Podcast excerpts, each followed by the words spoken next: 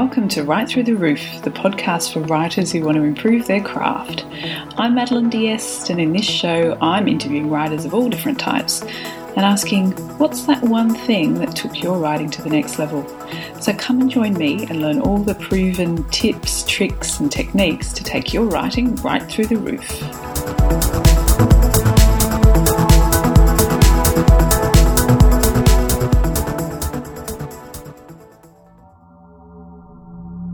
The Flower and the Serpent, a new novel by Madeleine D'Este.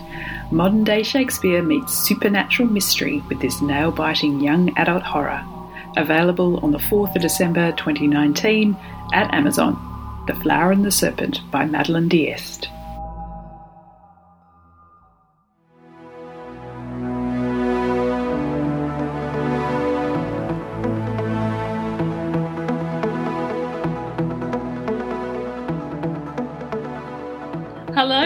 Welcome to Write Through the Roof. I'm Madeleine D'Este and today I'm speaking with Violetta Baccia. Hi Violetta, how are you going?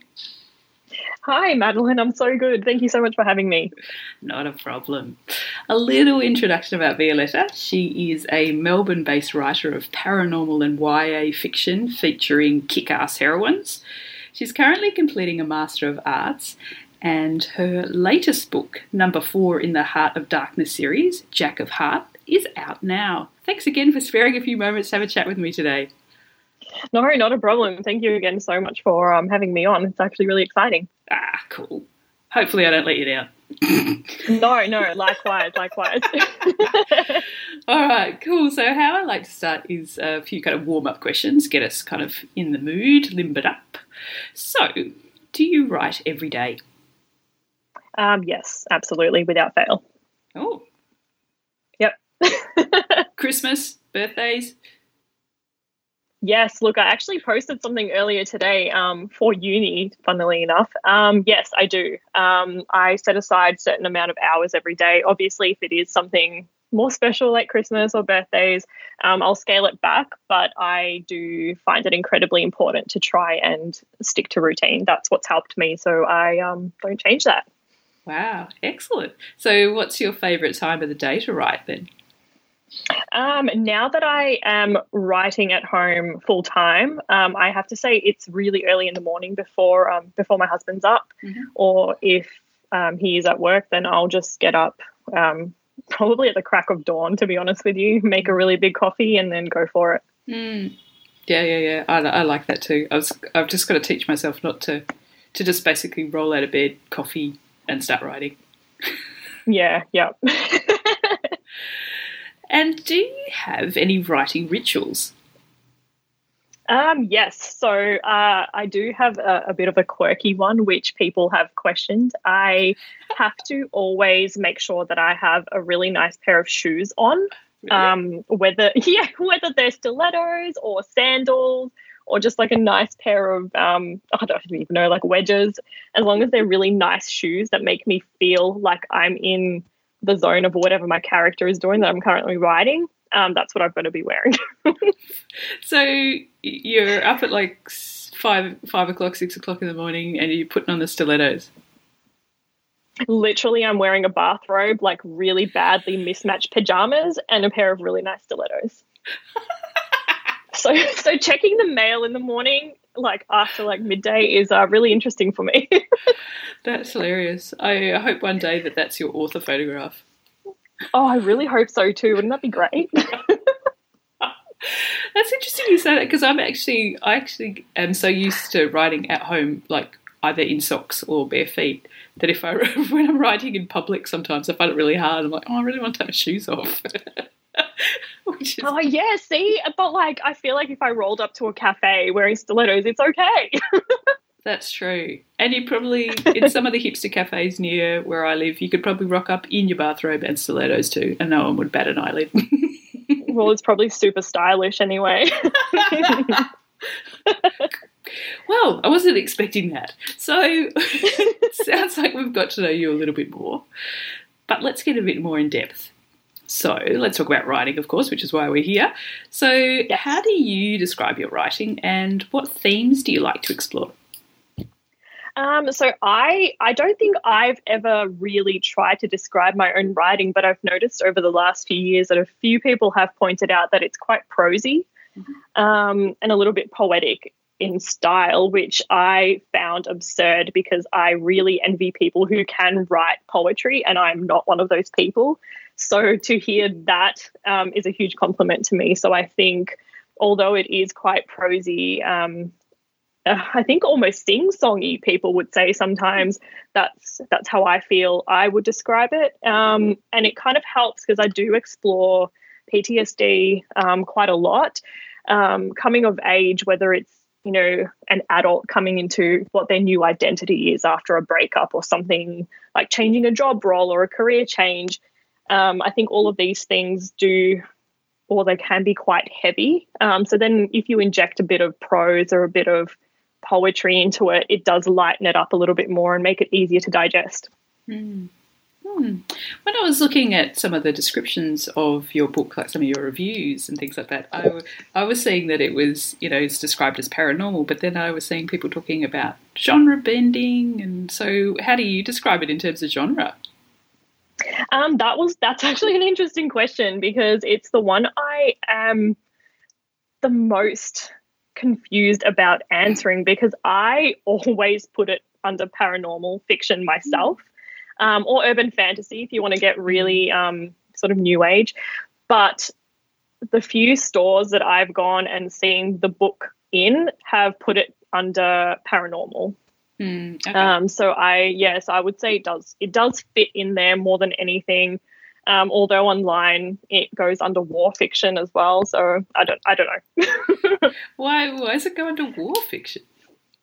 Um, so the very first book that um, now has its own little prequel as part of the collection is wholly set in a war scenario. Mm. Um, and then it does constantly refer back to um, the main character's time um, during her, I guess, serving in Iraq and Afghanistan. Mm, okay. Um, and, and so, yeah, I think a lot of people do sort of put it under war fiction, even though they've moved away from from that particular, I don't know, setting, you would say. Mm-hmm. And of course, Amazon has got a billion different genres that well, categories yeah. for you to put all you know everything in.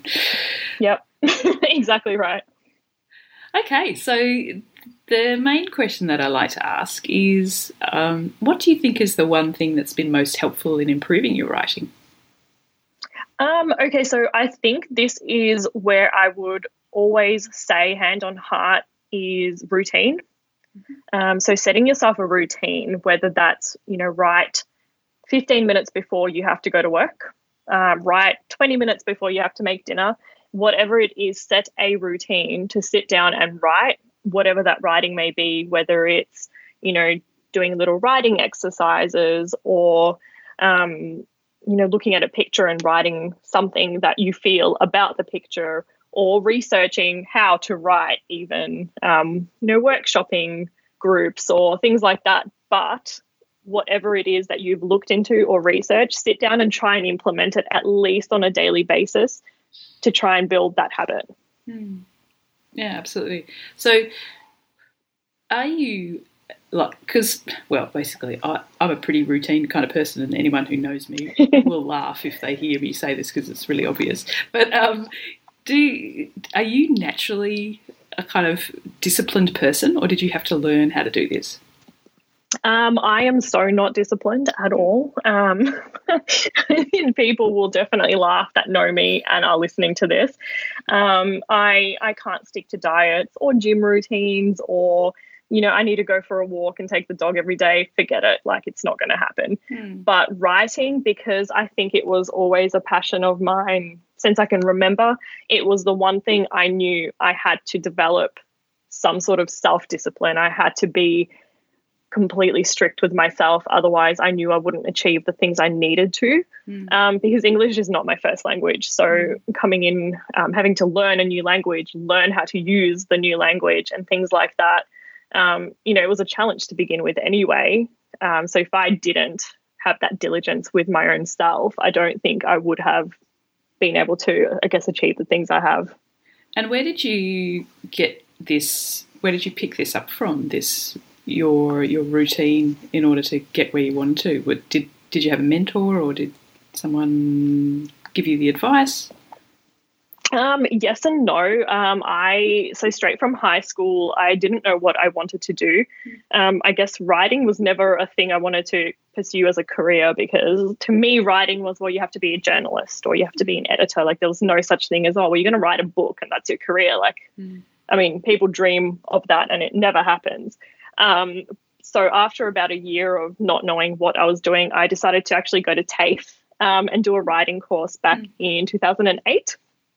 Um, and there were, you know, a few lecturers who were really good at their craft, but there was one in particular that said the same thing, same thing to me. He basically said, um, you know, whatever you do, you're only going to get better by repeating it. Mm. Even if that's 10 minutes a day or 15 minutes a day, it's about creating that habit. Mm. And eventually that habit becomes second nature. And then you just get home and you just do the thing because you know you have to, and that's all all there is to it. So, can you talk me through your routine that you have now? Uh, yes, absolutely. So now I will roll out of bed, hmm. make a make a very big coffee. That's the first thing before anything else can happen. Um, I will check all my emails, check all the socials, make sure I haven't missed anything. Um, also, because I am doing my masters now, I'll go through all the uni emails also, make sure I've not missed anything important there. Um, and then I set out from about 8 a.m. to midday, just a solid writing block. Um, and when I say writing, I don't mean just, you know, typing away. It's anything to do with the project I'm working on, whether that be researching um, clothing that was worn in, you know, 1945 that the characters might need to know, mm. or um, interviewing people for particular things that the characters will need to do. Um, anything book related, um, I'll do I'll try and do between eight and twelve. Then I'll go for a walk just around the area here that I live, take the dogs out, um, make lunch. Often I forget to eat, so that is not a good habit to have. People do not listen to me. um, and around that point, I will probably make my second coffee and then sit back down from about one till five, um, wow. and just and just see if I can continue writing anything decent. And that's interspersed with uni work as well. Yes. Yeah. Yes. Okay. Yeah. wow, fantastic. Okay, so do you have like a you have a time limit? You don't have like a word target or anything like that? No, I feel um every time I've tried to implement word targets on myself, I end up writing a lot of gibberish or waffling on just mm. for the sake of meeting that target so mm. I feel accomplished.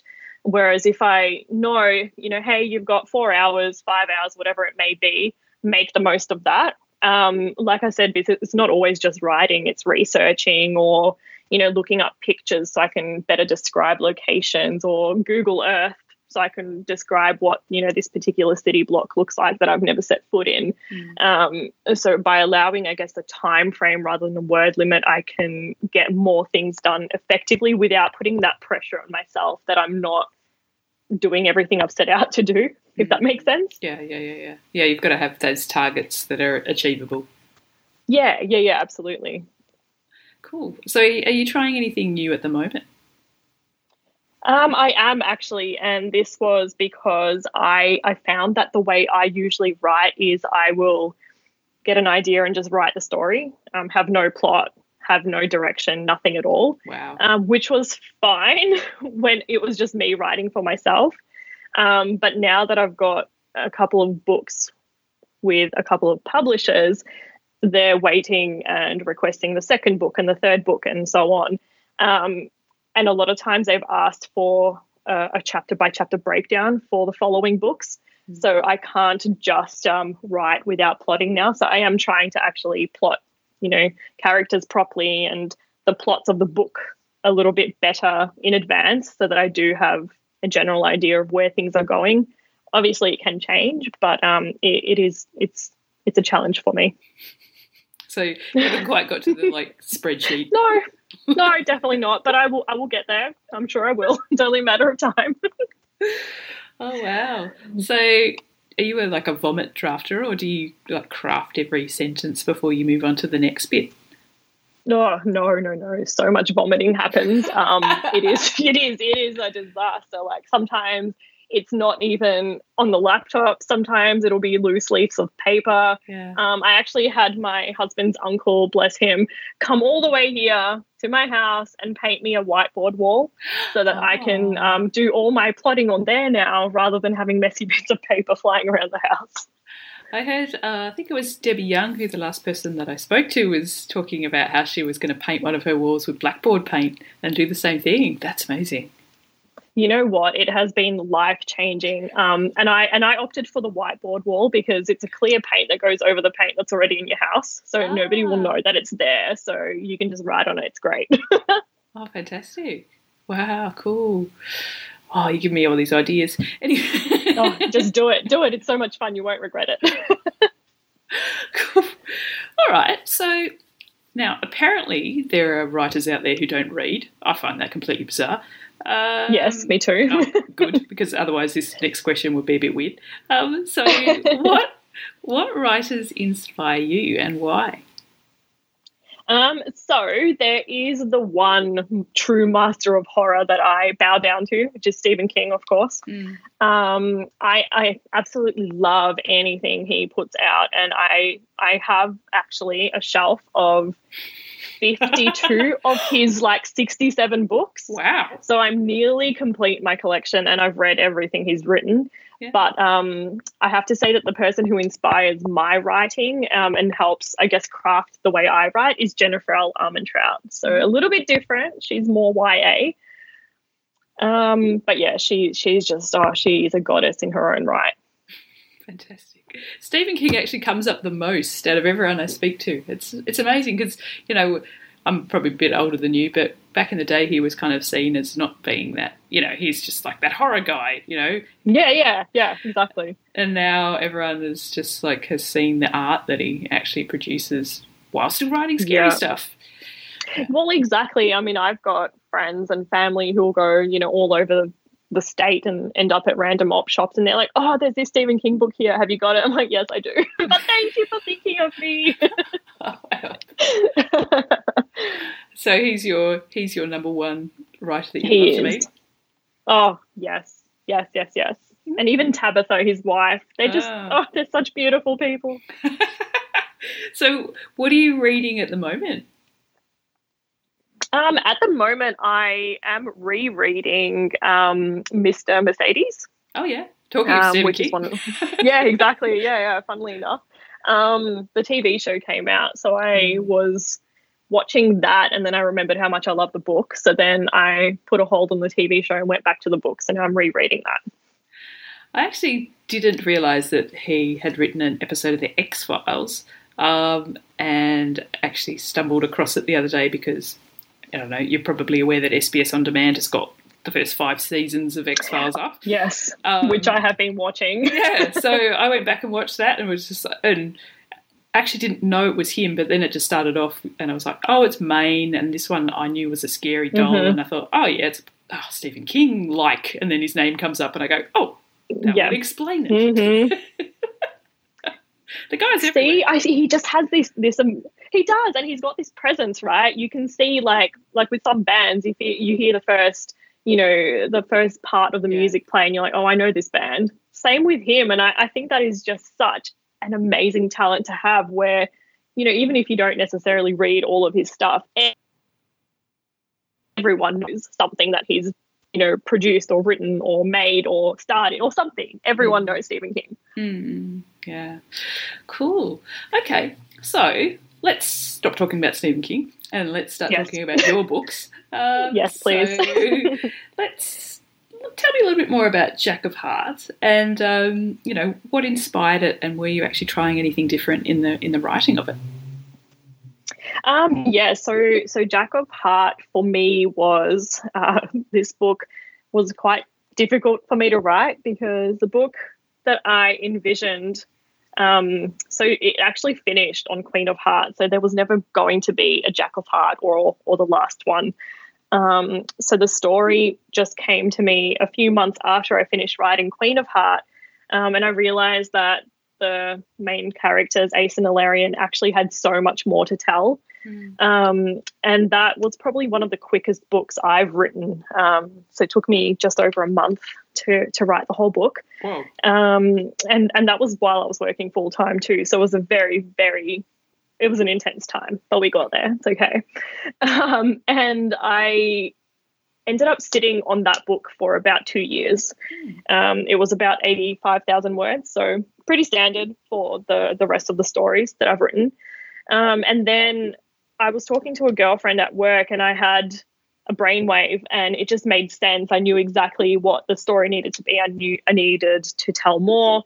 It needed to go a little bit more in depth. I needed to explore Ace in a little bit of a different way than I have previously.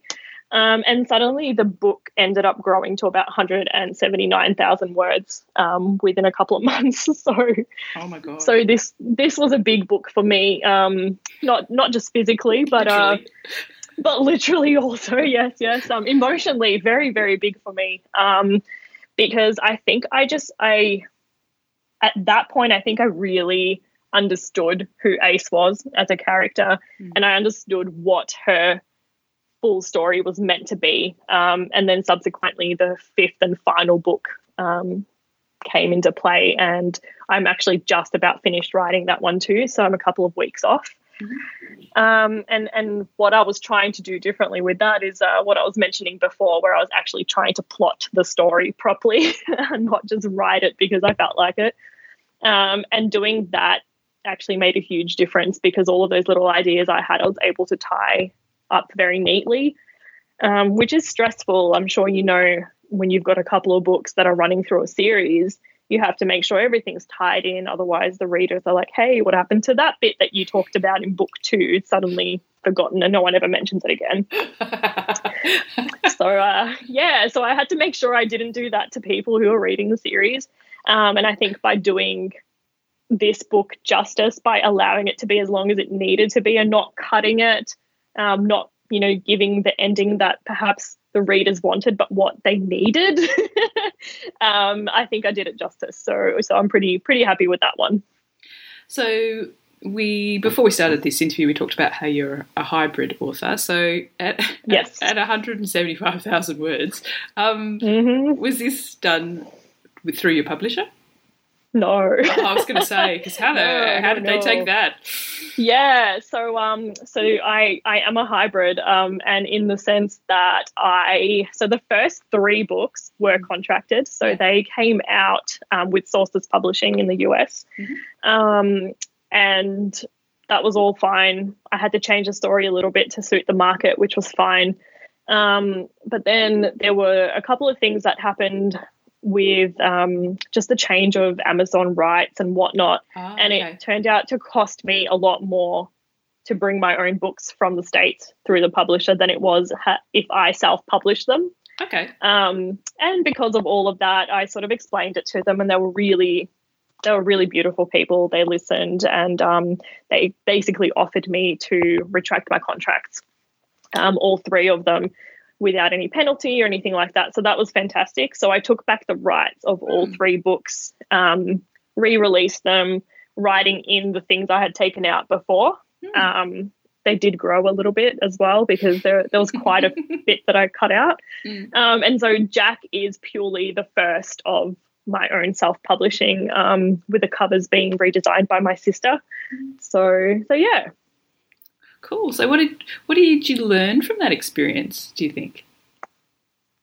Um, I took away the oh, just the the sheer size of an operation to get a book published. Oh, yeah, like yeah. it was just oh my goodness, out of control. Like you know, no one tells you all of these things. They tell you, oh yeah, it's hard to get a publisher, and when you do, it's all yay. It's like actually no, that's when the real work started for me. Mm. Um, like all the editing processes and then speaking to all these different people and then getting it out there. So I think I took away the fact that um, these this is how it is done, and then I'm like maybe I can do it myself. Mm. Perhaps not as you know seamlessly as they had, but I, I could do it myself. Mm. Um, and so I enlisted help from friends, beta readers, and whatnot. Um, helped me put out the best version of the book that was possible. And I'm really glad I did. I'm really, really glad because I think I was I was in denial that I didn't want to, you know, kill your darlings. Yeah. But I realized how much it did impact me. Um, having this book out that people were telling me was fantastic. And I just couldn't help but thinking, oh, but if you had read the version I wanted to put out, Oh. you know, oh. And and so I'm glad I finally got to put the version out that I wanted to put out. So it's like the director's cut. Yes, yes, yes, yes. A little bit like that with new covers. yeah, exactly. Cool. Okay, so I might start to wrap up now. Uh, So, but what are you working on at the moment? You just mentioned book five, which you're Yes. close close to finishing. yes. Can you tell us a little bit about that, or is it secret? Um, no, I don't think it's a secret. I think it's just it's exciting for me because it's wrapping up, you know, the end of an era. This series that I've been almost writing for nearly eight years now. Hmm. So it's yeah, it's a little bit bittersweet. Um, aside from that, I am working on a couple of young adult books. So I'm hoping that you know we'll see how that goes for 2020. Um, hopefully, there can be a little bit more information in the coming weeks, but for now, it's all a little bit hush hush. Um, Okay. And just my masters, yeah, Ah, what are you doing your masters in? um, literature. Ah, any Yeah, yeah. particular strand?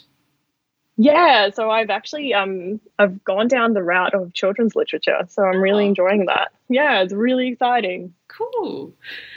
Okay, so better let you get back to it, seeing you sound like you've got 15 books to write and a, probably a thesis to do and Yeah, yeah, just a couple of um research degrees. You know how it is. A couple of things to do. Yeah, yeah. Right. Yes. I know, I know, I know, I know how you feel. Um, so, if people want to find out more about you and all your lovely books, where's the best place to find you online? Um, so I would direct people to my website just because it's all one giant shiny sparkly hub where you can get links to Twitter, Insta, whatever you prefer. Um, so violettambadgia.com. Um, and it's all on there. Excellent. So, thank you so much, Violetta, for sparing the time to have a chat with me today. It's been really, really interesting. It's been lovely. Thank you so much.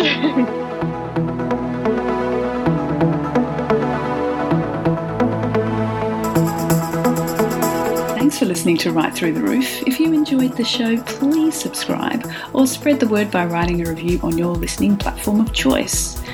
And if you'd like to get in contact with me, please go to madeleinedeste.com or madeline underscore on Twitter, no apostrophes. You can find the show notes for this episode on madeleinedeste.com under the Write Through the Roof tab. And until next time, what are you going to do to improve your writing this week?